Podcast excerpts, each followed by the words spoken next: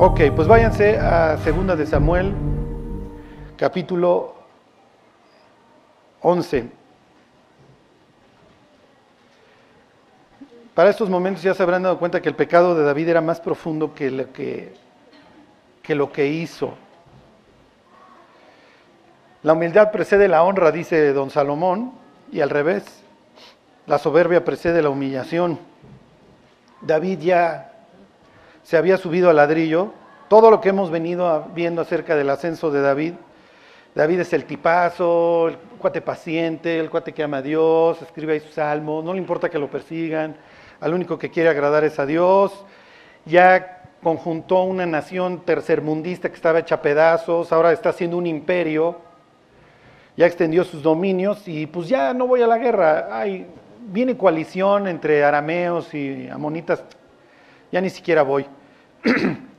lo que David tiene y por lo que caemos a es la soberbia. David cree que ya, ya asumió el rol de Dios para que me entiendan. Es el Mesías, ¿no? Literalmente eso es, es el Mesías. A los jueces en Israel, ¿se acuerdan? el libro de jueces les decía la palabra que se usa para ellos es los ungidos, los, los Mesías. Y finalmente David es el ungido de Jehová, pues es el Mesías, pues ya puedo agarrar lo que se me pegue la gana. Entonces cuando le dicen, esa es, ese es Betsabé, la mujer de Urias, la hija de Eliam, ¿sí? pues me vale y tráiganla y me acuesto con ella. Y, ay, Urias no quiere tapar el milagrito, bueno, pues lo mato. ¿sí? Y para matarlo ni siquiera me mancho yo las manos, que lo maten los incrédulos, que lo maten los amonitas. y se acuerdan que llega el mensajero, y aquí este personaje, este fascinante de la Biblia, este Joab, el pragmático este, porque Joab cuando muere Urias, se acuerdan que tiene que sacrificar soldados, tiene que sacrificar un pelotón. Y entonces cuando le dice, ve y dile a David, le dice al mensajero que ni modo que nos mataron gente, David se va a enchilar y te va a citar este pasaje del libro de jueces en donde muere Abimelech porque le lanzaron una piedra desde una torre. Entonces cuando te cite la Biblia, porque David se la vive citando el libro, es lo que, lo que nos tachan, ¿no? Es que tú nada más lo lees de la Biblia y tú que sabes que la Biblia es la palabra de Dios y además tú igual lo estás interpretando y no lees lo de arriba ni lo de abajo, ¿ok? Y ese es también, pues así ven a David. Ahora, qué increíble, ¿no? Imagínense que nuestros gobernantes trajeran la Biblia para arriba y para abajo, ¿no? Pero bueno, no, no es el libro que traen desgraciadamente, ¿ok? Y entonces cuando te cite la Biblia y te diga, ¿para qué se acercan? Este es nuestro estatuto en Israel. Nosotros, de acuerdo a la escritura, no hacemos estas sandías de acercarnos a las torres. Le dices, pero murió Urias. Y entonces le está diciendo a David, en pocas palabras, la conspiración para matar a Urias salió bien, no te preocupes, nos lo echamos. ¿sí? Y dices, Joab, ¿de parte de quién estás? ¿Estás de parte de Dios o estás de parte del rey que está vuelto loco? Y Joab hubiera dicho, estoy de parte del rey. Y si hay que matar a uno de los generales, que es de mis mejores hombres, porque estoy sacrificando uno de mis grandes, pues no importa. Lo más importante es mantener la unidad en el ejército y en todo este rollo. Y si este cuate ya le bajó a la mujer, ¿qué quieren que yo haga? ¿Quién sabe qué es lo que está pasando por el cráneo de Joab? Pero les cuento porque aquí todo esto es así, y desgraciadamente no es una novela de terror, es una historia. Pero Dios no deja los pensamientos de cada uno de los... Sí va a dejar los de David, y David lo va a contar porque lo va a dejar escrito. Pero de muchos actores no cuenta lo que está pasando. ¿Ok? ¿Qué es lo que está pensando Urias cuando el, rey en plena guerra le pone un cohete y se ponen a festejar? Pues obviamente Urias estará pensando, pues de qué se trata cuando todo el mundo lo voltea a ver y se, y se hacen los tíos lolos. ¿Qué está pensando Betsabe? Cuando a Betsabe le avisen que su marido acaba de morir en la guerra, ¿qué es lo que le está pasando por la mente?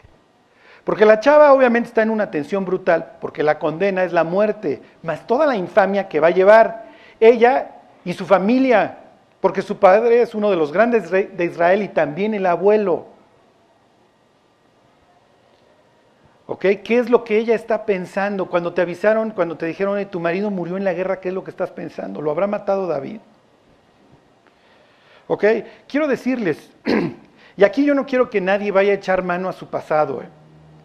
Pero quiero decirles, Dios prohíbe el sexo antes del matrimonio para que las parejas tengan confianza.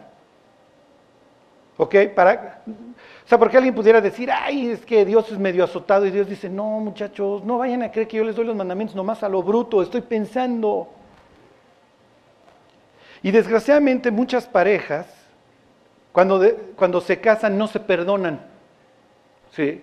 Mucho más, piensen ustedes en las parejas en donde se embarazó. Y entonces dentro de los pensamientos de la muchacha no estaba andar criando un chamaco en ese momento. Y entonces nunca le va a perdonar la vida al otro, lo tiene que hacer. Ok, cuando Dios prohíbe el sexo en las personas antes de casarse, lo hace para que se tengan confianza. ¿Por qué? Piensen en el muchacho, seduce a la chava, se cuesta con ella, se casan, y un día le habla y le dice, oye, voy a llegar tarde a la casa. Y en ese instante, ¿qué le dice el diablo? Pues a ti te sedujo, ¿eh? Y contigo jugó fuera de la cancha. Y si está haciendo eso, y si está haciendo lo mismo. Y entonces el tipo llega a las 2 de la mañana, y en la mañana, ¿qué es lo que va y hace la esposa? Mm, voy a ver sus mensajes. Sí, claro, es natural, pues no le tiene confianza. Y lo mismo el hombre con la muchacha, ¿eh? Oye, pues si yo esta chava la seduje, pues ya encalvecí, ya estoy gordito. Y si otro cuate la seduce de la misma forma que yo lo hice. Y entonces, ¿qué es lo que sucede? Piensen en Adán y Eva debajo de ese árbol maldito ese día, volteándose a ver el uno al otro con rabia. ¿Por qué lo hiciste? ¿Sí? Y reclamándose. ¿Por qué nunca me dijiste que esto iba a pasar, Adán? Y el otro, pues tú que le haces caso a la, al diablo, aquí al brillante, ¿no? Y el diablo pitorreándose de la risa, obviamente. Luego ya lo iban a sentenciar. A ser un animal rastrero, andar ahí comiendo polvo a la humillación eterna, ¿sí? Ok, finalmente salen ahí, estos par ridículos con sus primavera-verano, ahí con sus hojas de higuera, ¿sí? Ridículos. Ahora, miren, ¿qué es lo que sucede? La palabra desnudez no es la misma en el capítulo 2 de Génesis que en el 3. Porque en el 2 dice que estaban ambos desnudos, Adán y su mujer, y no se avergonzaban.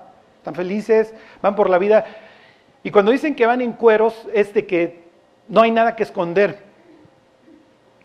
Pero en el capítulo 3 cambia la palabra. Lo más probable es que se apagaron, ¿sí? dejaron de brillar. Y entonces ven sus cuerpos y lo tienen, tienen que tapar, obviamente, toda esta vergüenza y todo este dolor, porque además saben que ahí viene la, la sentencia de la muerte. Pero ¿qué es lo que sucede cuando Dios llama a Adán? Dice la Biblia y preguntó Dios a Adán, ¿dónde estás tú? Que es, es una frase horrible, porque es Dios buscando al ser humano después de la tragedia. Entonces, es que tuve miedo y me escondí. ¿Miedo, Adán? Tú no fuiste creado para tener miedo. Aquí no hay secuestradores. No, pero ya los va a ver Dios. ¿Ok? Y entonces lo invita a que enfrente su pecado. Has comido del árbol que yo te dije que no comieras. Obviamente Dios ya sabe, pero lo está invitando a que enfrente. ¿Y qué es lo que hace? La mujer que tú me diste. Imagínense a Eva en ese instante, como con causas en una causa penal. Uno al otro echándose. Por eso es que los interrogatorios son aparte. ¿Y qué es lo que piensan los cómplices cuando los agarran? ¿Dónde este maldito cante? Sí, porque nos juntamos a hacer lo malo. Y aquí hagan de cuenta que tienen a dos cómplices y Dios no los está ni siquiera interrogando por separado. Entonces en ese instante Eva, ah, con que la mujer que, que Dios te dio, imagínense el odio que surgió en ese instante en ella, este sentimiento ella nunca lo había experimentado. Ellos nunca habían experimentado miedo y nunca habían experimentado vergüenza, pero hace unos minutos están sintiendo esto, esto horrible y ahora de repente la embarga el odio y así el rencor. ¿Por qué? O sea, en vez de reconocer me avientas a mí por delante. ¿Sí? Imagínense cuando los expulsan, el rencor que tienen entre ellos dos. Porque el pecado no ayuda a las parejas en lo más mínimo. ¿Sí? El primer muerto del que habla la Biblia, cuando uno empieza a leer la historia por primera vez, tú esperas que el primer muerto de la historia sea Adán. Imagínense a Eva y Adán viendo el cadáver de su hijo y recordando ese día maldito en el huerto. Sí. Ahora, lleven la historia a la vida de Betsabé. Betsabé, Urias murió. Mm, qué casualidad. Qué casualidad que murió este cuate. ¿Y si lo mató David? Imagínense el odio. con el que ella va a ser parte del harem. El día de mañana, que David ni siquiera duerme con ella, duerme con Abisac Tsunamita, cuando ya es viejito, que ni siquiera, dice la Biblia, la va a conocer sexualmente, ya es un hombre grande. Betsabé tiene que entrar cuando está a punto de ser muerta, porque va a subir al trono a Adonías y la va a matar a ella y a, perdón, y a Salomón. El palacio va a ser una mortanda, todo el mundo se va a estar matando y Betsabé cada día de su vida y cada muerto más en el palacio, sabiendo que el siguiente Salomón va a pensar, ¿a dónde me fui a meter maldito el día? ¿Ustedes creen que años más tarde va a amar a David?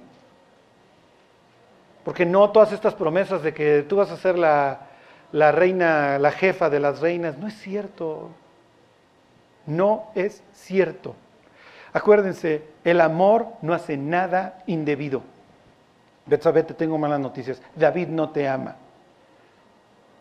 Y años más tarde va a entrar a su cuarto cuando ya ni siquiera se puede levantar David y le va a decir, oye David, ¿mandaste tú que gobernara Adonías? Y entonces David se levanta y dice, no, ¿por qué? Bueno, pues es que ya está festejando la toma de posesión. No, no, no, el bueno es Salomón.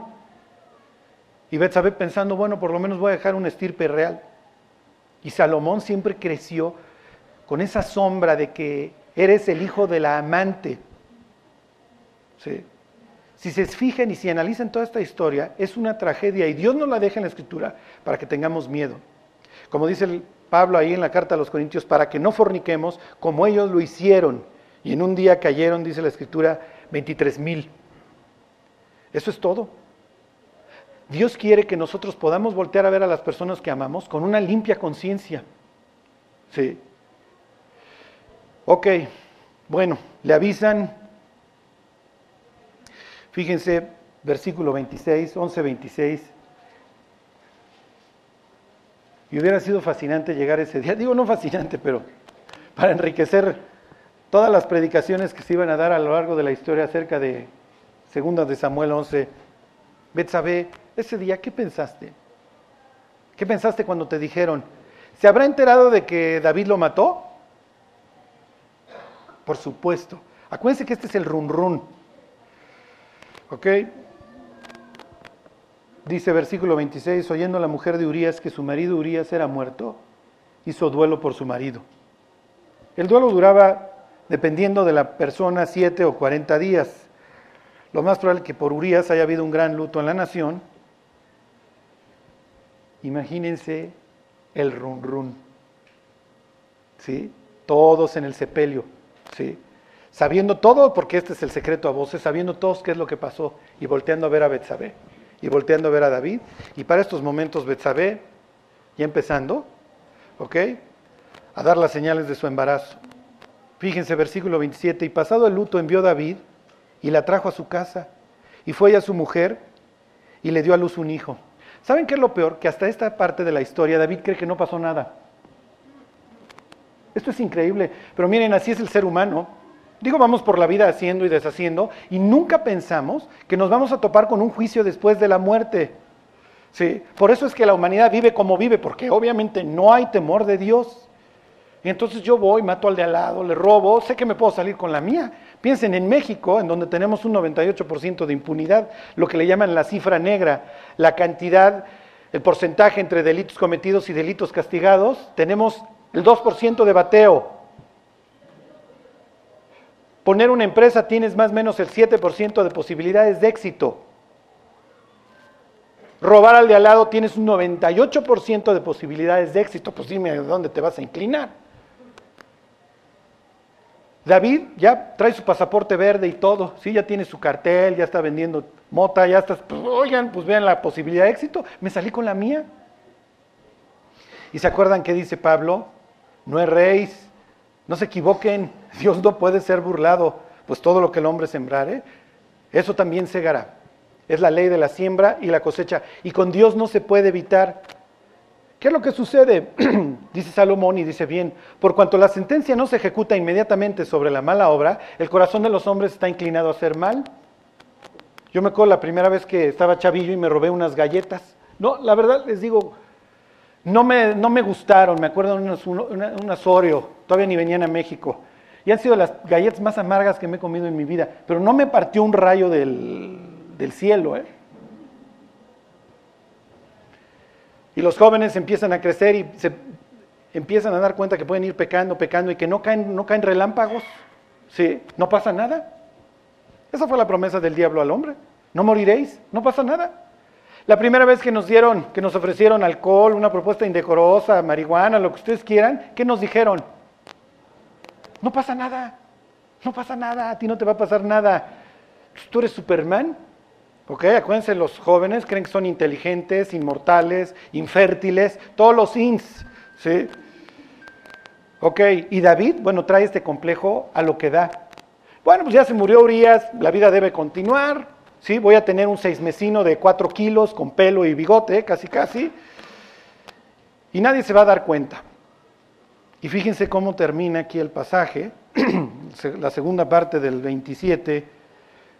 Pero esto que David había hecho fue desagradable ante los ojos de Dios. Y no vayan a tomar la palabra desagradable con que, bueno, no, no, no, no, no, no me gustó. No, no, no, o sea, le provocó náuseas a Dios. Capítulo 12, una fotografía increíble, si ustedes quieren, el mejor modelo de Cristo en el Antiguo Testamento. Porque el modelo de Cristo en el Antiguo Testamento se repite y se repite y se repite. Les pongo un ejemplo, capítulo 22. A ver, váyanse, se los, se los enseño en dos minutos. Para que ustedes vean la precisión de las profecías de Dios y todas estas, todas estas historias que Dios fue escondiendo. Están escondidas, no vayan a pensar, no vayan a pensar que estaban ahí. Finalmente es una guerra con, con el diablo.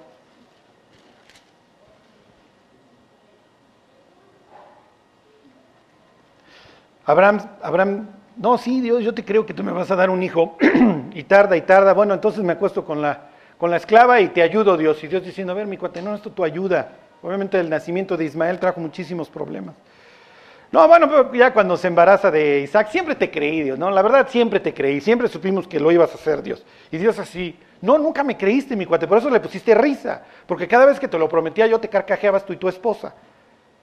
Y entonces años más tarde, cuando el muchacho ya está grande, Fíjense, 22.1. Aconteció después de estas cosas que probó Dios a Abraham y le dijo, Abraham, y él, 22.1, de Génesis, del Génesis. Con los que preguntaron, sobre todo el que primero preguntó, Aconteció después de estas cosas que probó Dios a Abraham. Este es el terrible 22. Y Abraham le dijo, hey, lo mismo que le dijimos nosotros a Dios el día que nos convertimos, ¿eh? Por eso la gente luego no se convierte porque sabe lo que implica. Y él respondió, M aquí. Dos, toma tu hijo, tu único. ¿Es su único? ¿Es su único hijo? No, pues por ahí anda Ismael. ¿Ok? La Biblia dice que Jesús es el único. ¿Se acuerdan? Porque de tal manera amó Dios al mundo que ha dado a su Hijo. La palabra en griego es monogenes. Solo, solo esa especie o solo ese gen, solo ese género.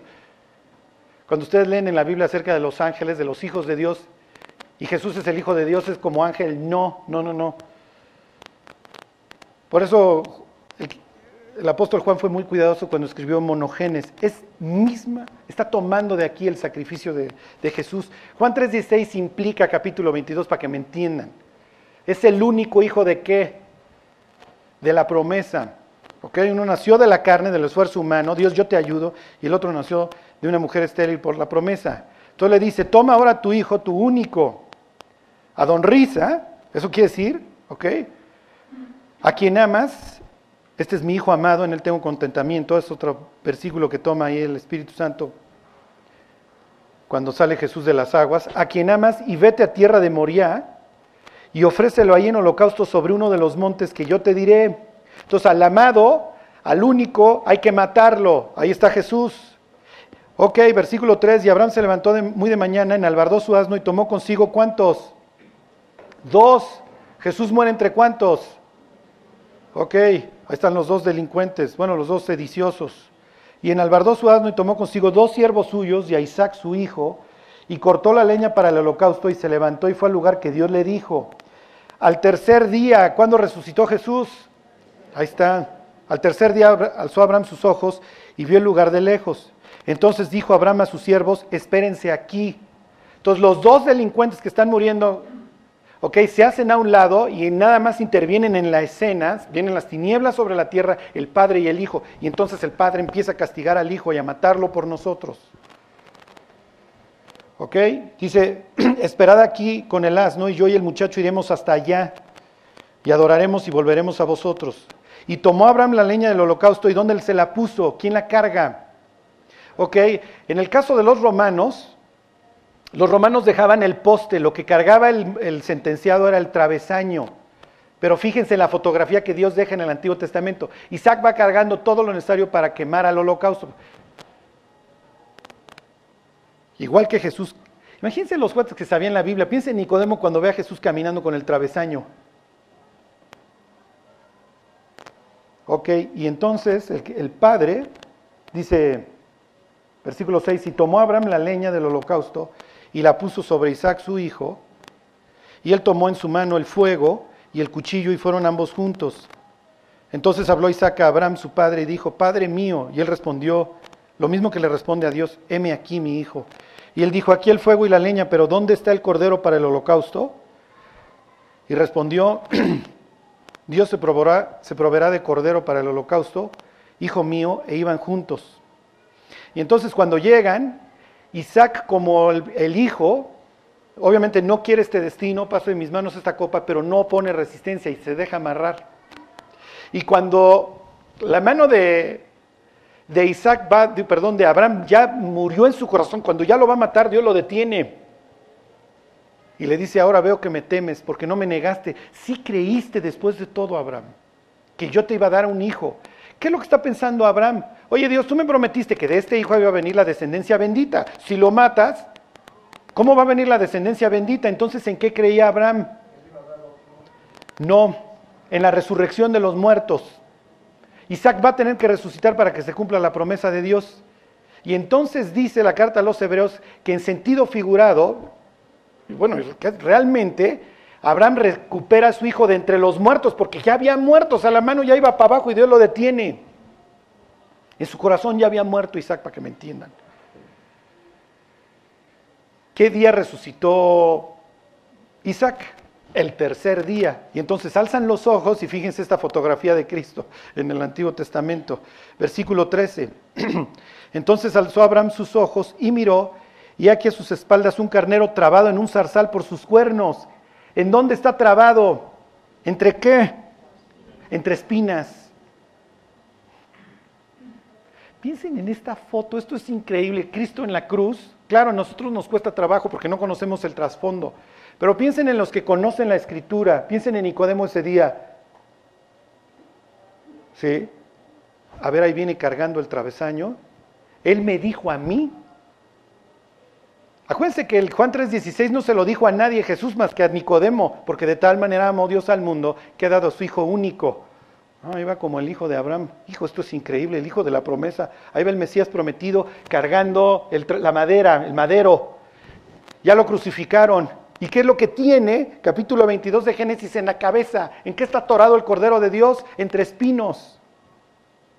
Imagínense, toda su vida Nicodemo, desde los 12 años que ha ido a la sinagoga, se ha lavado las manos, que mi trato sea bueno, que mi trato con los semejantes sea correcto. Se ha lavado los pies, que mi andar y mis caminos sean agradables delante de ti. Se ha lavado el corazón, que yo tenga un buen corazón, y se ha lavado la cabeza, que mis pensamientos sean agradables delante de ti. Él baja a Cristo de la cruz.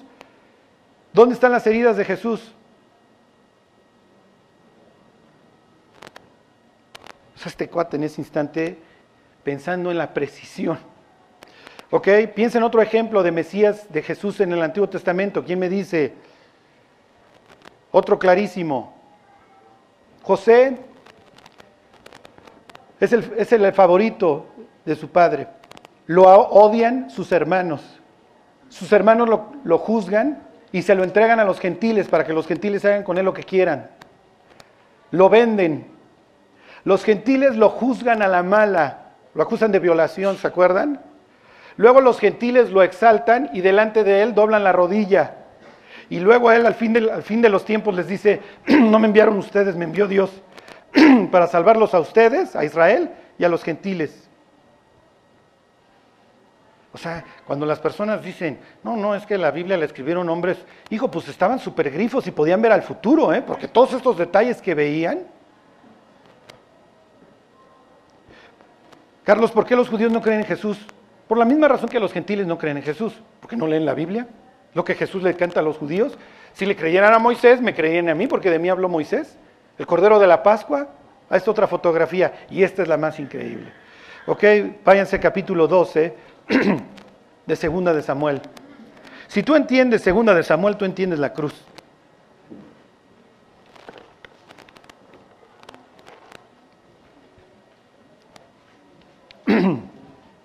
Miren, denle gracias a Dios por todas esas personas que están detrás de nosotros, diciéndonos, ya no la riegues, ya no hagas esto, ya no la riegues, ya no hagas esto. Los reyes, y esa va a ser la constante, van a tener consejeros y ellos van a ser profetas, no el rey. Piensen, el rey Usías, el rey Usías se deja guiar por Zacarías, dice la Biblia, entendido en las visiones de Dios. Eh, a ver, díganme otro consejero de rey. Benaía de Ocosías. Y luego matan al hijo de Benaía, esto es lo peor Ocosías porque no le, no le profetiza bien. ¿Mandé? Samuel de Saúl. Muy bien. Díganme otro. Este. Daniel con Nabucodonosor, aunque ahí no sería un rey hebreo. Jeremías con Sedequías, exactamente. Ezequiel ya no, Ezequiel ya no le toca al rey. Isaías con, con Ezequías. ¿Ok? David tiene a Natán. Natán es el que le dice, haz lo que está en tu corazón, construye el templo, ¿no? Y luego va y le dice, no, no, no lo construyas tú, ya Dios me dijo esto. Ok, aquí lo más importante son las primeras dos palabras de 12.1. ¿Quién fue por David?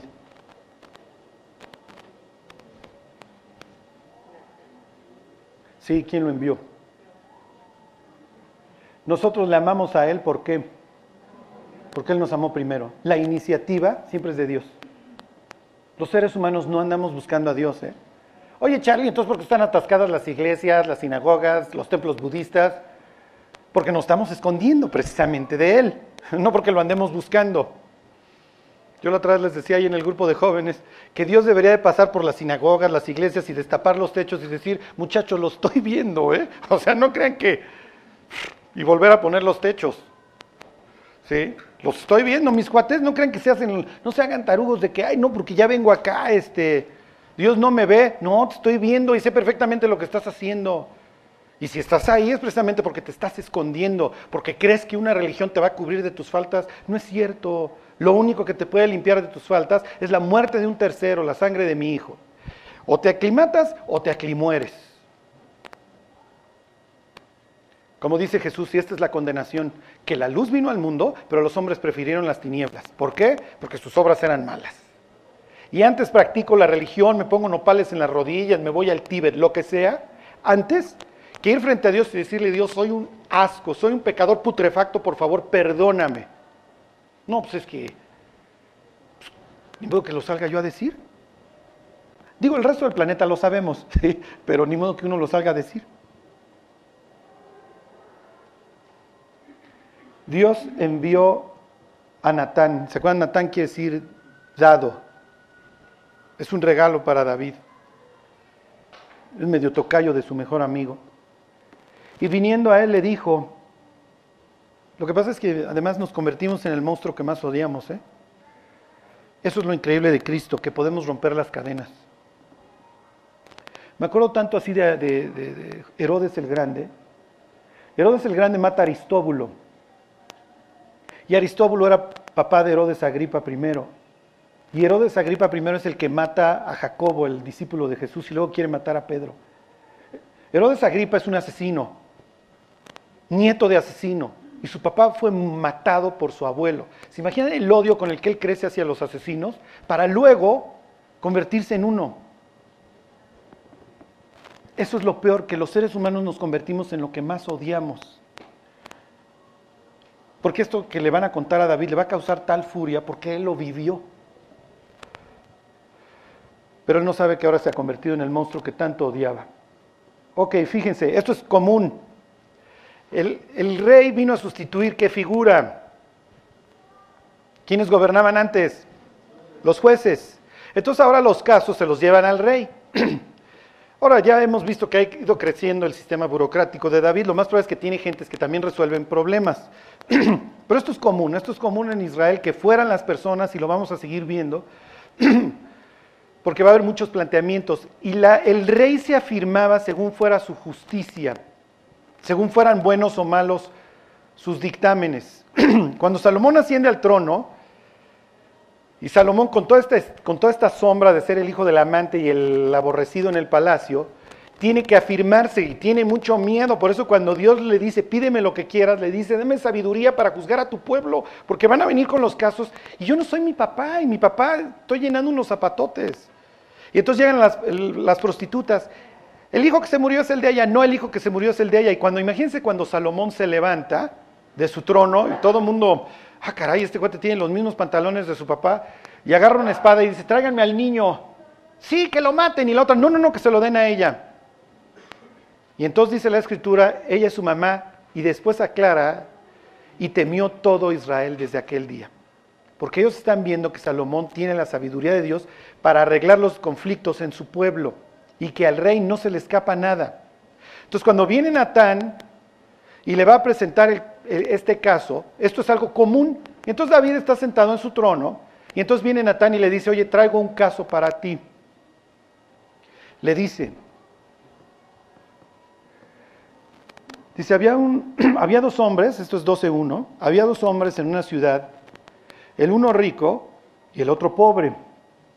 El rico tenía numerosas ovejas y vacas, pero el pobre no tenía más que una sola corderita que él había comprado y criado y que había crecido con él y con sus hijos juntamente, comiendo de su bocado y bebiendo de su vaso y durmiendo en su seno, y le tenía como una hija. ¿ok? Uno es un gran ganadero, es lo que está contando en su historia, y el otro no es ganadero, no es rico, es un tipo pobre, y realmente su cordero, pues tal vez lo compró con el ánimo de algún día usarlo, pero se convirtió en la mascota de la familia. ¿Ok? Le tomó cariño, es lo que está implicando. Al grado que la tiene como una hija. Versículo 4, y le sigue contando su historia. Y vino uno de camino al hombre rico, y éste no quiso tomar de sus ovejas y de sus vacas para guisar para el caminante que había venido a él, sino que tomó la oveja de aquel hombre pobre y la preparó para aquel que había venido a él. Esto es una historia común en Israel, que viniera un viajero para los, hasta la fecha. Para los orientales, para el Medio Oriente la hospitalidad es como un, es una obligación. Tu vida se rige en lo hospitalario que eres, al grado que la Biblia dice, le dice a los gentiles que no lo somos, sean hospitalarios porque algunos sin saberlo hospedaron ángeles. Jesús cuenta una historia que nosotros no entendemos hablando de la oración. Dice, ¿y quién que aunque esté dormido, si viene su vecino a la medianoche y le pide pan porque vino un viajero, no se para y se lo da? Porque si no se parara a dárselo, sería el oso, sería el cuate de que no, con ese cuate ni vayan, ese cuate no te abre las puertas. Sería Scrooge en la historia, ¿sí me explico? Entonces, no, no, el cuate se tiene que parar en la madrugada y aunque sea de madrugada le saca a dar los panes. Porque la aldea debe de ser considerada hospitalaria. Además, tal, e, eventualmente va a venir el Mesías a esta aldea. Por eso el rechazo de Jesús en Nazaret es así tan, tan brutal. Entonces tomen esto en, un contexto de hospitalidad. Entonces viene un tipo que es ganadero y entonces viene un viajero y pues la hospitalidad marca que le hiciera un banquete, es lo que hace Abraham, ¿se acuerdan? con Ahora le va a matar una oveja porque es rico, los judíos no comían carne diario, eso lo tienen que entender, ¿ok? La Biblia habla de los, ¿cómo les diré? De los alimentos que comían en aquel entonces para que entendamos la trascendencia de la historia. Cuando Dios va a condenar Sodoma y Gomorra y sale Abraham y le dice, te voy a preparar un cordero, es que entiende que ahí está hablando con Dios. Y entonces va con su mujer, mata a uno de los animales, pero ¿qué es? ¿Hay boda o qué? No, no, no, pero es que vino alguien muy importante. El rico, como es tan rico, pues puede matar un, un animal para el caminante. Otro no, lo hubiera invitado a lo que tenía. ¿Se acuerdan? Llega Elías con la viuda y le dice, ¿qué tienes? Le dice, pues iba yo a hacer unos panes, nos íbamos a morir de hambre, ok. Está bien, pues dame a mí primero, pon tu confianza en Dios. Y entonces nunca escaseó la harina, pero es lo que había. ¿Se entiende?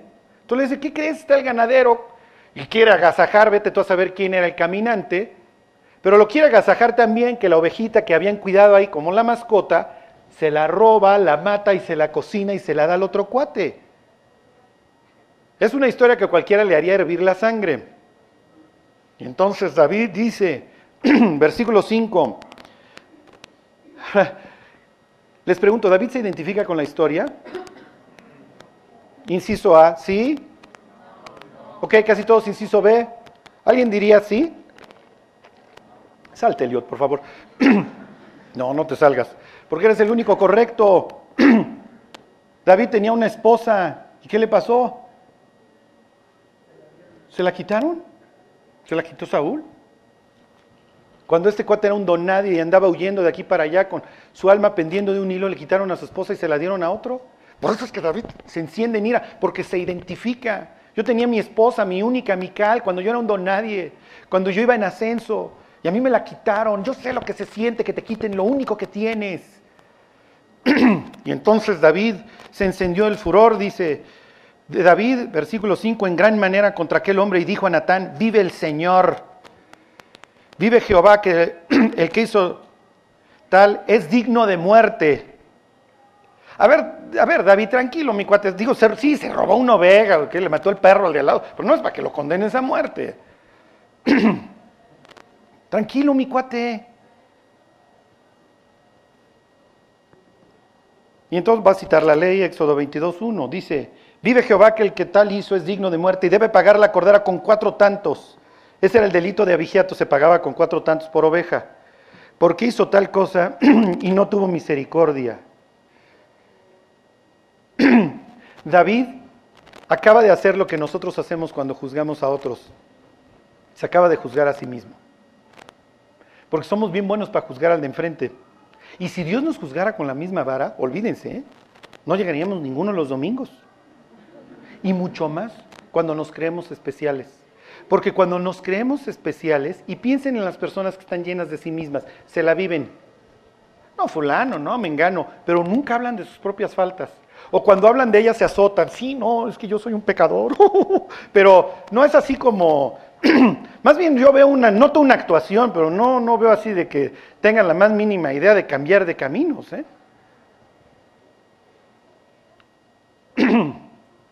Fíjense las siguientes palabras de Natán. Versículo 7. Entonces dijo Natán a David, tú eres aquel hombre. Imagínense la escena. Transpórtense al trono de David.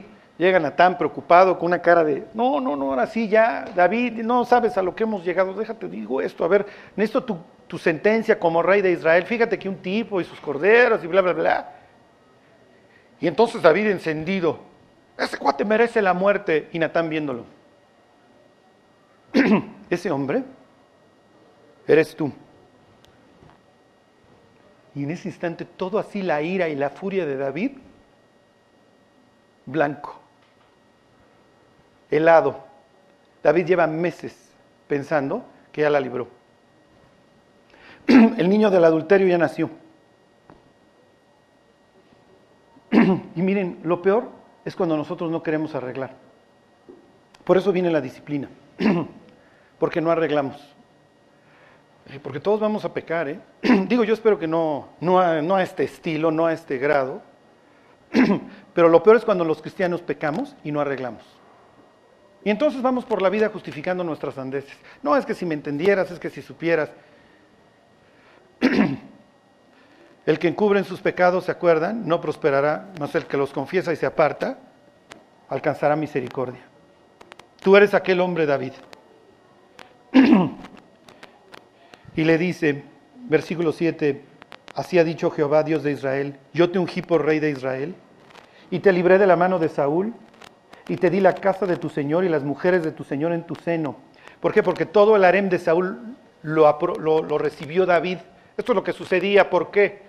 Porque había mujeres que se daban, ¿cómo les diré?, como prenda, si así lo quieren ver, como parte de un pacto entre reyes. Entonces, cuando el rey nuevo llegaba al trono, tomaba a la mujer que había dado el otro rey para mandar el mensaje de que seguía sosteniendo el tratado, ¿se entiende? Por eso es que le dice esto. Versículo 8, y te di la casa de tu Señor y las mujeres de tu Señor en tu seno. Además, además, te di la casa de Israel y de Judá, y si esto fuera poco, te habré añadido mucho más. y miren, ¿por qué pecamos? Porque pensamos que Dios es pichicato. Y siempre tenemos esta manía de fijarnos en lo que no tenemos. O sea, llega el postre, tiene hoyo. Sí, señor, ordenó usted una dona. Ay, sí, perdón. ¿Sí? O sea, siempre nos tenemos que estar quejando de lo que no tenemos. ¿Dónde está Eva cuando cae? En lo que no tengo. En lo que no tengo y en lo que no tengo y por qué no lo tengo y, y ahí olvídense. Y le dice Dios, mi cuate, no soy pichicato, ¿eh? Si hubieras querido, te hubiera dado más.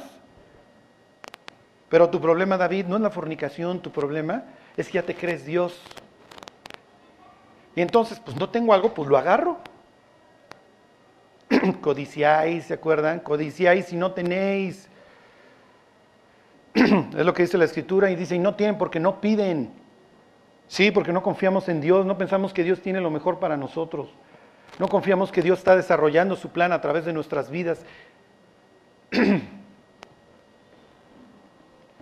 Versículo 9. ¿Por qué pues tuviste en poco la palabra de Dios, haciendo lo malo delante de sus ojos? A Urias Eteo heriste espada, y tomaste por mujer a su mujer, y él lo mataste con la espada de los hijos de Amón.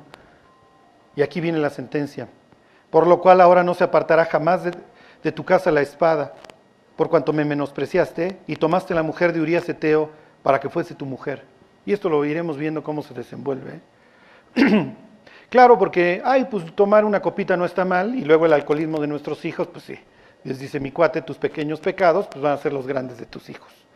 Y como pues a ti te vale y tú agarras las mujeres que sean tuyas o no, pues al rato es lo que va a ser la filosofía en la casa, ¿no?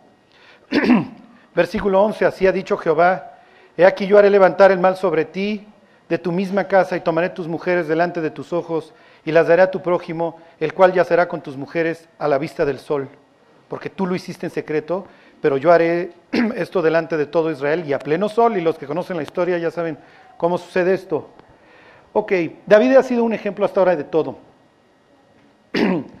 de un tipo que ama a Dios, de un tipo paciente, de un tipo que nunca va a alzar su mano contra el ungido de Dios, no va a ir en contra de Dios. David ha sido un ejemplo de todo, de, sabiduría, de sagacidad como rey, de valentía con Goliat y con todos los pueblos de alrededor.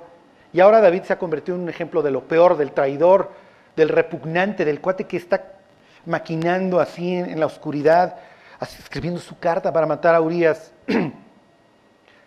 Obviamente los incrédulos regodeándose, ya ven, los cristianos son peor que nosotros. Y ahí andan con su Biblia y, y le dice Dios, hiciste blasfemar mi nombre entre los incrédulos. ¿eh?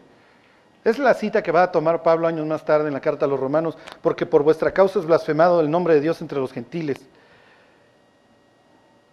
Y ahora David se va a convertir en el ejemplo de cómo enfrentar los pecados. Aquí más adelante él va a ser guiado por la culpa. Y quiero decirles, miren, si alguna persona está en Cristo, nueva criatura es. Las cosas viejas pasaron, he aquí, todas son hechas nuevas. Lo que sigue es una cátedra de David arrepintiéndose, aunque más tarde lo va a guiar la culpa. Si tú has vuelto a nacer, quiero decirte, tus pecados pasados se acabaron, ¿eh? Y no te puedes guiar por ellos. Y si ayer pecaste, lo lamento. Si ya le pediste perdón a Dios, Dios, Dios ya te perdonó y Dios ya olvidó. No te puedes dejar guiar por la culpa. La culpa es el peor consejero y de aquí en adelante vamos a ver a un David guiado por la culpa. Cuando David, no. Tú ya pagaste por tu pecado. O más bien, alguien más la llevó. Tres palabras. Tres palabras. Y esta es la única forma de enfrentar los pecados. No, es que fulano, es que me engano, es que si tuviera lo que hace mi esposa, es que si... No, no, no, no, no, no.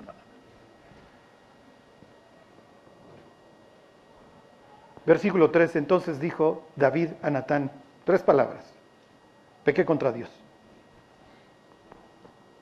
Esta es la única forma, ¿eh?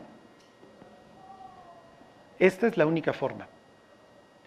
Luego a veces oramos con personas para que reciban a Cristo, pero no dicen eso. Ay, es una oración bien bonita, pero no se ven perdidos, no creen que merecen el infierno. Y una persona no puede recibir a un Salvador si cree que no lo necesita. Y aquí David está plenamente consciente de lo que hizo y no va a alegar, no se va a justificar con Natán. Se va a quedar frío después de la historia que le contaron. Viene la sentencia y en vez de decir, dura es la sentencia, como se quejó Caín, pequé contra Jehová. No voy a agregar nada, no voy a justificarme, no voy a decir nada. Merezco lo peor. Ok, le dice, y Natán dijo a David, también Jehová ha remitido tu pecado, no morirás. ¿Se acuerdan? La ley establecía la muerte. Levítico 20, 18. El adúltero y la adúltera han de ser muertos. Versículo 14. Más por cuanto con este asunto hiciste blasfemar a los enemigos de Jehová, el hijo que te ha nacido ciertamente morirá. Hace muchísimos años, me acuerdo perfecto, el año era 1998.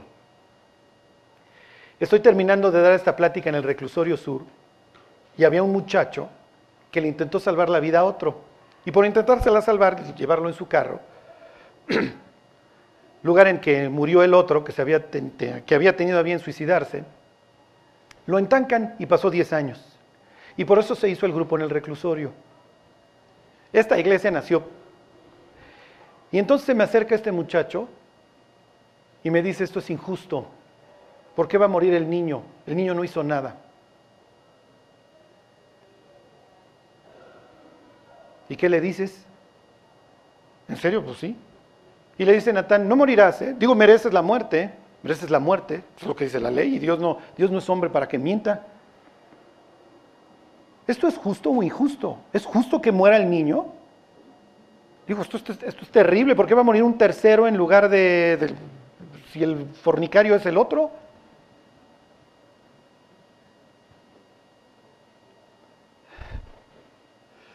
Imagínense llegar al cielo y ver a Urias. Oye, Urias, ¿ya perdonaste a David? ¿Sabías que llevabas tu sentencia de muerte? Y Urias, ¿qué va a decir? Este es el plan de Dios para mi vida. Y no guardo ningún rencor. ¿Y el niño? Oye, ¿te das cuenta que moriste por el pecado de él y no, ni siquiera pudiste ver la vida? Porque acuérdense que esto es un momento de gozo. Cuando finalmente nace un niño, esto es la alegría. Y el niño está deforme, está hecho ¡Ay, está igualito al papá! Igualito, parece Mr. Magoo, o sea, por favor. Está todo hinchado, parece boxeador en el doceavo round, o sea, no se parece a nadie. Pero bueno, pues todo el mundo, ¡ay, igualito al abuelo! Piensen en la alegría en el palacio de que está el escuincle de brazo en brazo, ya hay hermanos más grandes. y ahora va a venir la tristeza al palacio, porque Dios lo va a matar. Es lo que dice la Biblia, ¿eh? Fíjense, versículo 15. Y Natán se volvió a su casa y Jehová, Jehová hirió al niño. Dios no se va a esconder, sí, sí, yo lo maté. Jehová hirió al niño que la mujer de Urias había dado a David y enfermó gravemente. ¿Esto es justo o injusto? En serio. Para que ustedes vean, esta es la foto más clara de Cristo en el Antiguo Testamento. El justo por los injustos para llevarnos a Dios. El que no conoció pecado, por nosotros lo trató como el pecado mismo, para que nosotros, a diferencia, fuésemos hechos justicia de, Dios en él. Mas él, herido fue por nuestras rebeliones, molido por nuestros pecados. El castigo de nuestra paz fue sobre él y por su herida fuimos nosotros sanados. David, Dios ha remitido tu pecado. ¿A dónde lo remitió? Al escuincle, al bebé, al inocente, al que no tenía vela en el entierro. A ver, Jesús, ven, esto que pagues por todos los pecados de toda la humanidad y yo qué, bueno, ¿los quieres llevar al cielo? Tienes que dar tu vida, ¿eh? Esto nos tiene que motivar a vivir de una forma diferente. Alguien dio su vida por nosotros, nosotros debimos de haber muerto. Nosotros debimos de haber recibido la descarga del aire de Dios por nuestros pecados, nosotros debimos de haber ido al infierno. Piensen hoy a Cristo desde la cruz diciéndote que valga la pena, que valga la pena. Yo di mi vida por ti.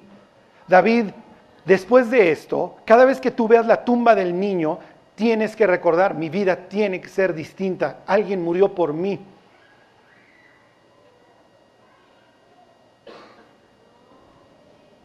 Piénsenlo. Nosotros no estamos vivos de a gratis. Lo que pasa es que a dos mil años de cristianismo nos hemos acostumbrado a voltear a ver a la cruz y sí, sí, ahí murió el Hijo de Dios. Sí, pero ¿por qué? Por mí, sí, por ti, pero ¿por qué? Y ahí es donde debe de venir a la memoria todas nuestras iniquidades y decir, Dios, no, no puedo seguir viviendo igual. Último versículo, aquí vamos a empezar la próxima semana y nos vamos. Váyanse al Salmo 51. Los salmos tienen títulos algunos. Hay títulos que le puso ahí el editor. Los que están ahí en negritas grandes no son no vienen en el texto original.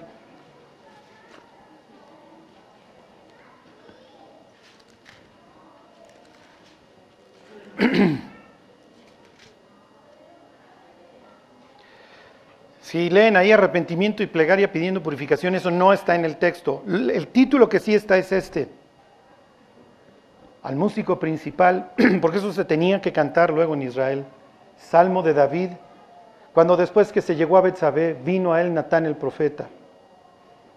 Ten piedad de mí, oh Dios, conforme a tu misericordia. Conforme a la multitud de tus piedades, borra mis rebeliones. ¿Por qué arranca el salmo así? ¿Por qué le pide David a Dios que le tenga piedad conforme a su misericordia, conforme a la multitud de sus piedades?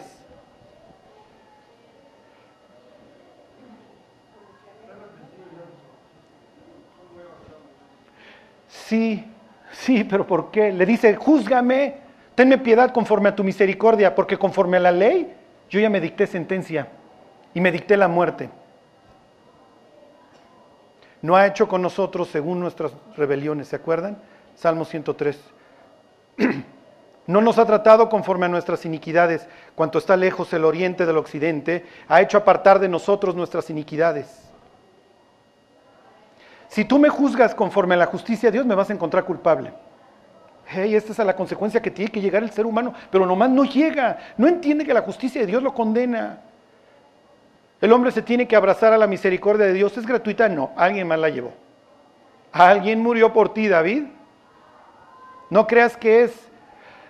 Y cuando Dios está pensando, yo voy a descargar mi ira y el adulterio merece la muerte, y se atravesó el escuincle.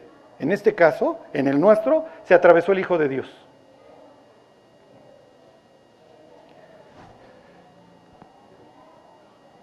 Versículo 3 me voy a brincar, porque yo reconozco mis rebeliones y mi pecado está siempre delante de mí.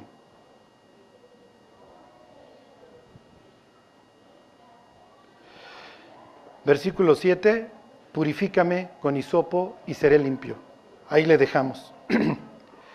¿Se les ocurre por qué pide David que lo purifiquen con hisopo?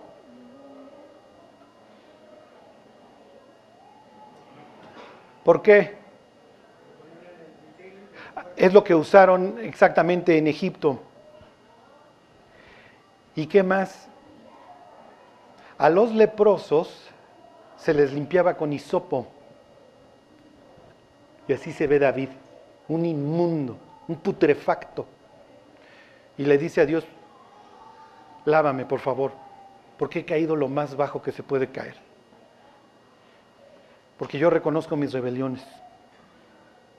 Si algún día le hablan a una persona de Cristo, hey, si le dicen a la persona, ¿quieres orar? ¿Quieres recibir a Cristo? Díganle, vamos a leer este pasaje y apropialo. Pídele a Dios que te tenga piedad, porque según la justicia, todos estamos condenados. ¿eh? Pero si quieres, Dios te puede perdonar.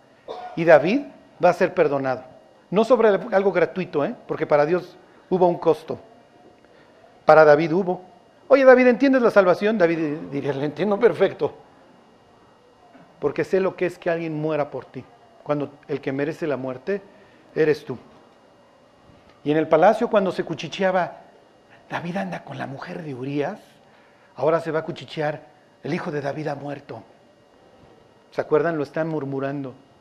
Y David se acerca y les dice, ¿qué están cuchicheando? ¿Qué están cuchicheando? Ya se murió tu hijo, David.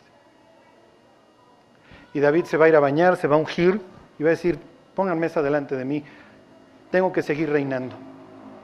Y le van a preguntar por qué cuando el niño estaba enfermo te pusiste a ayunar y estabas vestido de silicio y todo el día en el piso. Dice, tenía yo la esperanza de que Dios me tuviera piedad y no lo matara. Pero el niño no regresará a mí, mas yo voy a él. El niño ya está en el cielo. Mientras, en mi peregrinar, tengo que dar un buen testimonio porque sé que me lo voy a encontrar.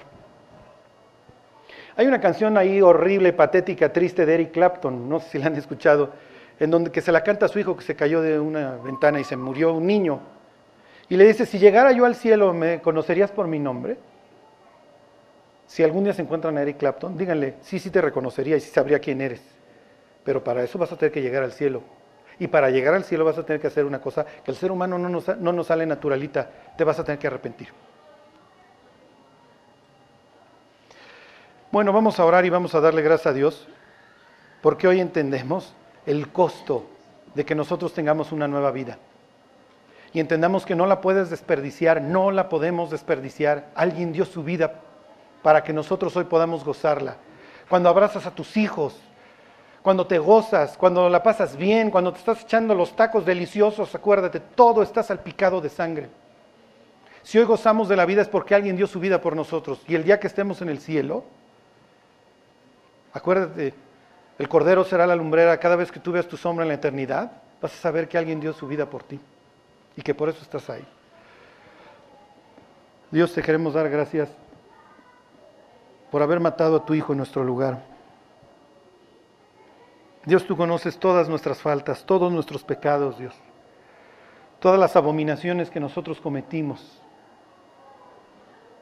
Pero Dios, tú las quisiste olvidar y pagarlas con la sangre de tu propio Hijo. Que valga la pena, Dios, que vivamos de una forma distinta que podamos ir por la vida humillados, Dios, y dándole gloria a tu nombre, haciéndole saber al mundo que tú mataste a tu propio Hijo, que tu ira se descargó sobre un inocente aquel día en el monte. Gracias por todo, Dios. Que así sea, te lo pedimos por Jesús. Amén.